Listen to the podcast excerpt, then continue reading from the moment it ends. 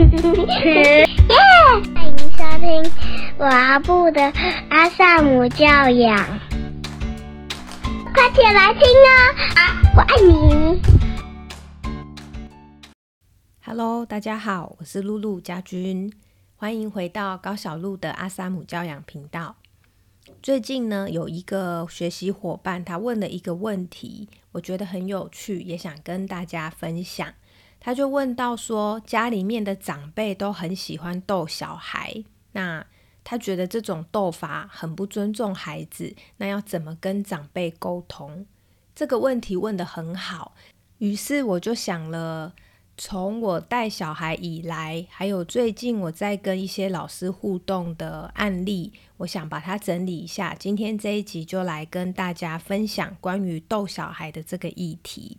前阵子我去一所幼儿园，帮幼儿园的老师们做私训，主题就是关于萨提尔，还有沟通，就是亲师沟通，还有师生之间的沟通。当时呢，因为我们上课上到冰山的内容，有一位老师就举了一个例子。这个分享的老师，我就先姑且称他为 A 老师。那那个例子是这样的：幼儿园一个班都是两个老师，A 老师就说呢。他们班的另外一个 B 老师请一个孩子帮忙拿文件去办公室给 A 老师。那幼儿园这个孩子他被 B 老师赋予了任务，因此孩子就是很开心，然后感觉好像带着使命感要去办公室把东西交给 A 老师。就在孩子进办公室一打开门，就很开心的跟 A 老师说：“A 老师，你看，B 老师叫我拿这个来给你。” A 老师就分享，当时这个孩子一进来，他觉得这个孩子很可爱，他就跟他说：“孩子，你怎么没有敲门？出去，重来。”然后 A 老师就说，他观察到这个孩子脸上的表情就有很多的变化。A 老师就想到他学过的冰山，他觉得这个孩子内在应该有很多的情绪。那他也意识到，他这样子跟孩子讲话，孩子好像情绪有点上来了，有点。接下来可能会哭闹这样，于是 A 老师就话锋一转，口气就变得比较和蔼一点，就跟孩子说：“哎，谢谢你帮忙逼老师把东西拿来给我，你真是老师的大帮手。”那这个事情就这样结束了。A 老师提出这样的分享，那他就讲到逗小孩，他就说他在逗这个孩子，我就顺道也讲了一下逗这个概念。很多时候，蛮多长辈会去逗小孩，就是会去弄小孩的脸呐，或者说啊你好可爱哟，然后就用一种不太尊重孩子的方式去碰触孩子的身体。那有些时候孩子就不开心，他不喜欢，他就会尖叫大哭等等的。那这时候可能还会再被长辈评论说怎么那么小气，摸一下都不行，或者是这样我不爱你喽之类的。我就回想到，在大概妞三四岁左右那个时候，那大家都知道，其实三到四岁左右这个年纪的孩子是很可爱的，因为他们就是肉肉的，然后讲话有点操灵呆。妞当时就是在这个年纪，因为她又是女生，所以就会更可爱，你知道吗？那时候我的先生他就会有一个习惯，他就很喜欢逗他女儿，他就很喜欢捏妞的脸颊。那妞就不喜欢爸比这样弄她，她也会表达，就会说我不要，你不要这样弄我之类的，或者你走开，就会这样跟爸比讲话。那当然有时候爸比就是不怕挫折，所以就会继续弄孩子。所以有些时候你就看他们的互动就会很有趣，就是会有一些声音，有一些画面。那通常爸爸跟孩子的相处，我就是不太会介入，所以就是让他们自然的发展。一直到有一次呢，妞就跟我说我讨厌爸比，我就问他说怎么了吗？他就说因为爸比都会弄我，他都会一直捏我的脸，我不喜欢，而且我跟他讲了，他都继续弄，他都不听我说。妞就这样跟我反映，于是我就去跟孩子的爸表达，就是妞有说他其实不喜欢你捏他的脸，那孩子的爸就有听，但是大概也不是很在意，所以这个事情还是一直在发生。后面又有一天，妞正在洗澡，洗一洗，她就突然间眉头一皱，就问我说：“妈咪，你知道我最讨厌的人是谁吗？”我本来以为她要讲的是她某一个同学，还是说学校幼儿园的老师，可能哪一个老师比较凶。我说我不知道，诶，是谁呀？他就跟我说是爸比。那我当下就很惊讶。一样仔细问下去之后呢，原来是因为爸比会不尊重他，捏他的脸，我就意识到这个事情好像有点严重。我就想着说，如果今天我是在外面工作打拼。赚钱养家的人，可是我的孩子却讨厌我。我就在想，如果我知道了，我应该会很伤心，然后会觉得有点心凉。这样，那我就私底下跟红爸讲说，妞在洗澡的时候那一天的一些反应，还有我有觉察到这件事，他可能真的需要调整一下。后来红爸可能也意识到，孩子真的很在意爸爸会捏他脸的事。后面他就有改善了。那么，我想大人会去捏孩子的脸，或者大人会去逗，就是会去逗孩子。其实它都是一个关于尊重的议题。就是说，我们好像会觉得，哎，三四岁的孩子很可爱，我们只是摸摸他的脸呐，或者摸摸他的头，或者是抱一下，有那么严重吗？如果我们可以把孩子看成一个独立的个体，其实我们就不会有这种斗的行为出来。大家可以想一下，你喜欢你的，不管是另一半或者你的朋友，他在没有告知你或者没有经过你同意的状况之下，突然间就捏你的脸说：“哎呀，你好可爱哟！”或者是碰你的头发说：“哎呀，你今天这个发型怎么这么好看呢？”我想，我们应该不会去对朋友或者另一半做这样的事情嘛，因为我们把他当成一个人，我们会尊重他。我们如果觉得他今天的妆很漂亮，他今天穿的衣服很适合他，大概也都只是在口语上给予一些欣赏，可是不会随意出手去碰触他的脸颊，只是因为我们觉得他很可爱，或者出于我们想连接，我们就出手。所以，如果我们不喜欢我们身边的亲朋好友这样子对我们一样的孩子，也是一个人呐，他只是年纪比较小。可是，当我们要这样碰触他，那他理所当然也应该要被我们尊重。所以，回过头来，这个幼儿园的 A 老师这个议题，我就跟 A 老师说，其实这个逗代表你喜欢这个孩子，对吗？你一定是觉得这个孩子很可爱。A 老师就说，对他真的很可爱。那 A 老师的斗法，他其实就是用口语的斗，他并没有动手。但是我认为他还是有一些可以调整的地方。我就问 A 老师说：“你会在意孩子进办公室不敲门这件事吗？”A 老师就说他不在意。如果不在意，那就不要斗。如果会在意呢？我们就可以做一些教导，但是不是用逗的方式，因为学龄前的孩子他们在家里面很有可能家里面都是没有上锁的，孩子也没有习惯进到另外一个房间要敲门，也许没有人教他。假如孩子他可能已经大班，其实这个年纪的孩子，我们也已经可以去教他怎么样尊重别人，可是不是用指责的方式，因为孩子他需要的是教导。我就跟 A 老师说，假如你会在意，或者你想要教孩子，当他进门之前应该要敲门，这是一个尊重，那就可以在 A 孩子进来的时候呢，如实的表达。可能你可以说：“哦，你突然进来，我被你吓了一跳。”先谢谢孩子的帮忙，谢谢你帮 B 老师把东西拿过来。那老师现在要跟你说，下次如果你要进来，要记得先敲门，这样老师才不会吓一跳。去教孩子他该怎么做，然后带着孩子做一次，可能就可以告诉他：那孩子，你现在再练习一次好吗？你现在去门口，然后呢进来前先敲门，带着孩子做一次。当孩子出去敲门进来，把东西交给 A 老师，这时候我们再给孩子一次回馈：谢谢你帮忙把文件拿来给我，而且你有练习敲门，老师觉得你好棒，你做的真好。那我们就达到了教学的目的。同时是用一个尊重孩子，而不是逗孩子的方式。孩子在帮忙的这件事情上，也会有一个正向的经验，而不会被老师讲你怎么没有敲门出去。那个经验本来是一个正向、有成就感、有使命感的，突然间就变成一个负向的经验。当然，同时我也告诉 A 老师，就是他可以自己决定他要不要做这样的调整。因为当他如果习惯性会用言语的方式去逗孩子，就会影响到孩子的感受嘛。就是说，如果有一个大人总是跟我开玩笑的讲话，可是他讲的是我不喜欢听的话，那么孩子他就会对大人有一些成见，就是诶，我喜欢这个大人，或者我不喜欢这个大人。那个就会是我们日常跟孩子的相处，给孩子的感受带出来的东西。所以我就跟 A 老师说，如果你在带班，你希望可以跟孩子有连接，或者跟孩子的关系比较好，那这个部分就可以再做一些调整。那么，假如你也不是很在乎你跟孩子的关系，那当然你要怎么斗是你的决定。可是呢，孩子就没有办法跟你亲近，因为。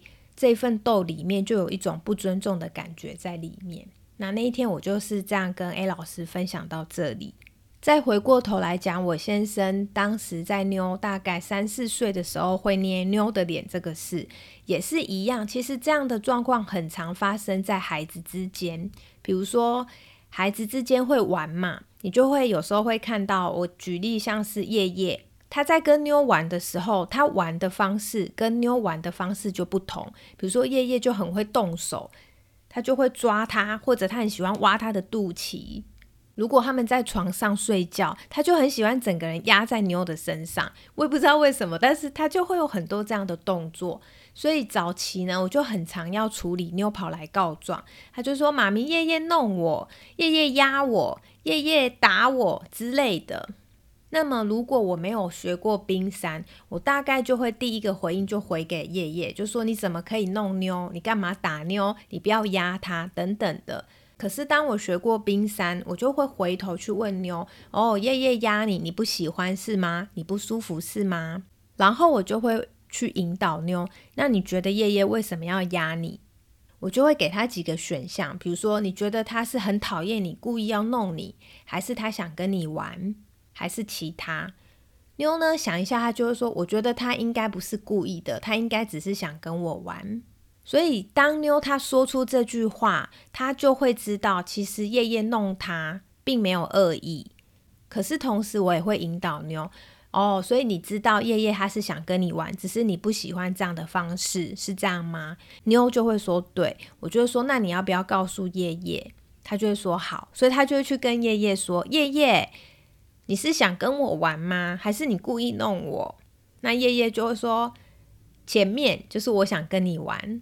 妞就会跟叶叶说，可是我不喜欢这样玩，下次可不可以请你先问过我再跟我玩？好，所以他们手足冲突很多，我大概也都是这样处理。也就是说，我去引导妞看见跟他相处的这个人，他的这个话或者他的这个行动，他是出于什么样子的动机？就比较不会被困在他讲话不尊重我，或者他伸手捏我的脸，他伸手挖我的肚脐的这些冰山上层的行为。那回过头来回复这个学习伙伴的问题，他问的是面对长辈就是很喜欢逗小孩，用不尊重的方式，那我们可以怎么回应？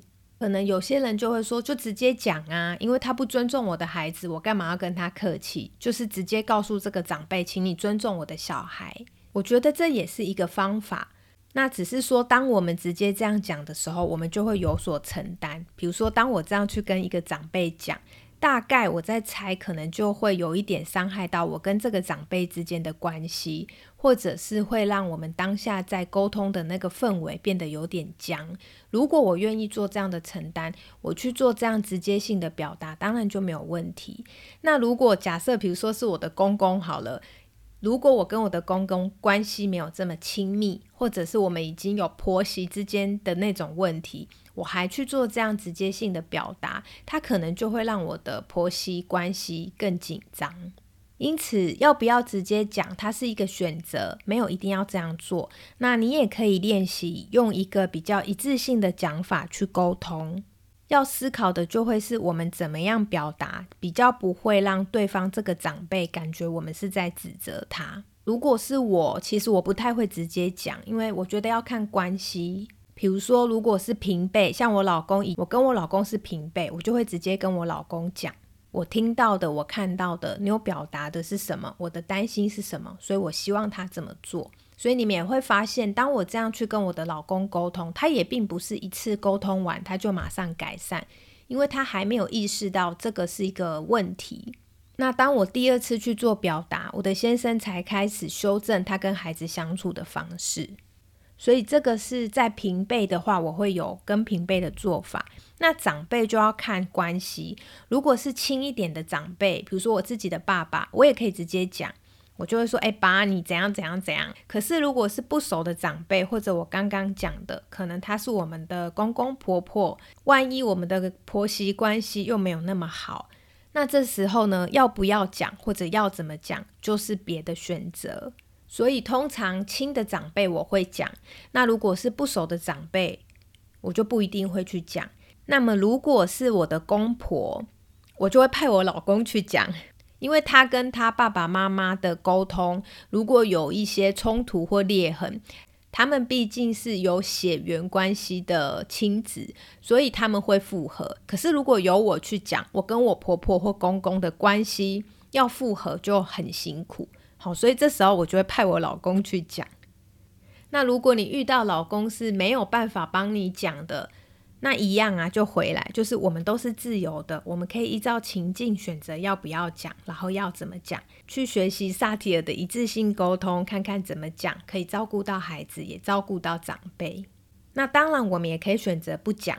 就像我老公最早他在逗妞的时候，其实我都不讲，我也不介入，就让老公去。承担他跟孩子的互动方式的结果，结果就是妞会讨厌他嘛。那假如我长期不介入，比如说十年不介入，也许十年后老公跟女儿的关系就会有一些不一样，可能就没有那么亲密。这个就会是老公要做的承担。所以就像 A 老师一样。我们在课堂上，我给予了他一些尊重的方向，但是 A 老师他一样可以决定他要不要调整他跟孩子讲话的方式。如果调整了，当然就是对孩子也蛮好的，那我想对他也不错，就是至少他跟孩子的关系会更亲密、更有连结。但是假如 A 老师他并没有那么在乎他跟孩子之间的关系，他一样可以选择继续逗孩子啊。可是他跟孩子之间的关系，或者孩子喜不喜欢这个 A 老师，这个就会是 A 他需要去承担的结果。所以我们也可以不讲啊。当公公婆婆或者是其他长辈在逗小孩的时候，孩子他自然会讨厌这个长辈嘛，或者他会不喜欢靠近这个长辈。这个长辈他就需要去承担孩子不喜欢他的这个结果。像这样子的议题，其实我最看重的。倒不是要不要去跟长辈沟通，我最看重的会是孩子，因为我们是孩子的妈妈，我们是孩子的主要照顾者，我们如何引导孩子，对于孩子的心理韧性就非常的重要。所以我会照顾孩子的感受，就好像老公捏妞的脸的时候，就好像妞来跟我告状，夜夜弄他、压他、动手等等的。我就会去在意妞的感受，你不喜欢是吗？你觉得不舒服是吗？照顾完感受之后呢，再去引导孩子看见对方的动机。爷爷是想跟你玩，还是他想弄你？或者爸比他是觉得你很可爱，还是爸比故意想欺负你？正常的情况下，其实孩子是能够理解，大人也不是故意要弄他。可是这边有一个要留意的，就是我们有时候会跟孩子说：“哦，我是看你可爱，所以我才捏你的脸。”这句话要小心哈，就是他传达的意思好像是你被捏脸，你应该要高兴。所以，我们是在告诉孩子说：“你不被尊重，你要高兴；你被我喜欢，你要高兴。”那孩子的价值就会建立在我要牺牲我自己。我要忽略我那个不舒服的感受，去迎合你，这样我才能够被喜欢和被爱。所以，如果要做这样的引导，那后面一定要跟孩子说。可是妈咪也不同意他这样的做法。比如说，我就会跟妞说：“我觉得爸比应该是因为他很喜欢你，他觉得你很可爱，所以才捏你的脸。不过，爸比这样的做法，妈咪也不同意。妈咪觉得。”爸比他在表达他喜欢你的方式，可能需要再改正一下。所以让孩子去看到对方行为的动机之外呢，也告诉孩子你的感受是很重要的，不要忽略你的感受，要相信你的感受。哦，不然这个很有可能再往后谈就会再谈到性骚扰的议题了。就是说，一个孩子如果他被捏脸、他被摸脸、被摸头，他要忽略自己不舒服的感受，而告诉自己：“哦，是因为这个大人很喜欢我，所以我应该让他摸我的脸。”那这个再讲下去，真的就要讲到熟人性情了。所以我想告诉孩子，他的感受很重要，这个是需要的。而且也是不能被忽略的一块。所以呢，回到长辈会逗弄小孩的这个议题，怎么处理？原则上就是看关系，就是你可以选择讲，也可以选择不讲；你可以选择介入，也可以选择不介入。如果你要讲，你可以决定要自己讲，还是派老公去讲，还是派谁去讲。哦，如果你要自己去讲，你要怎么讲？这些都是可以再思考一下的部分。那最重要的呢，就会是照顾自己的孩子，去关注孩子的感受，还有去引导孩子看见对方他行为的动机。同时，很重要的是要让孩子知道，你的感受是非常重要的。你可以不喜欢他这么做，也许他的动机是好的，但你依然可以不喜欢，你也依然可以表达。与其我们去教育成人，就是不管是长辈或者其他的大人。这件事，我想都不是那么容易。毕竟有时候我们没有这个位置，因为我就是一个晚辈，他们不会接受我的教育。如果是这样，那就是回来我们照顾自己的孩子。所以我都会跟我的孩子们说：我们无法决定别人要怎么做，但是我们可以决定自己要怎么做。我们没有办法决定爸爸要不要捏你的脸。或者某一个长辈，他要不要跟你说威胁你的话？他可能会说：“你不乖，我就不爱你哦。”我们没办法要求他不这样跟孩子说话，或者我们要求了，但他依然这样子用威胁的方式去跟孩子说话，我们没有办法改变他。可是我们可以改变自己，可以决定自己要怎么做。我可以教导我的孩子明白。每个人都是不一样的，但是我们可以决定自己要怎么做。所以我想，世界很乱，孩子呢，他遭遇到的大人也很多种。但是如果孩子身边有一个稳定的安全堡垒，当孩子在外面遭受到别人用言语或者用肢体逗弄他，他回来有一个人可以讲，有一个人可以接住他的情绪，有一个人可以引导他。让他知道他没有错，他可以怎么去应对跟看待这些事。那我们其实也正在培养孩子的心理韧性，还有耐挫力。好，那我想今天这一集关于碰到会逗弄小孩的长辈怎么办，我们就先聊到这边。那别忘了今天的金句：我们无法决定别人要怎么做，但是我们永远可以决定自己要怎么做。如果你喜欢今天这一集的内容，记得给我五星好评。谢谢你的收听，这里是高小鹿的阿萨姆教养，我们下集见，拜拜。谢谢收听，欢迎留言与我分享你的看法。喜欢的话，请给我们五星好评哦。下次见，拜拜，拜拜。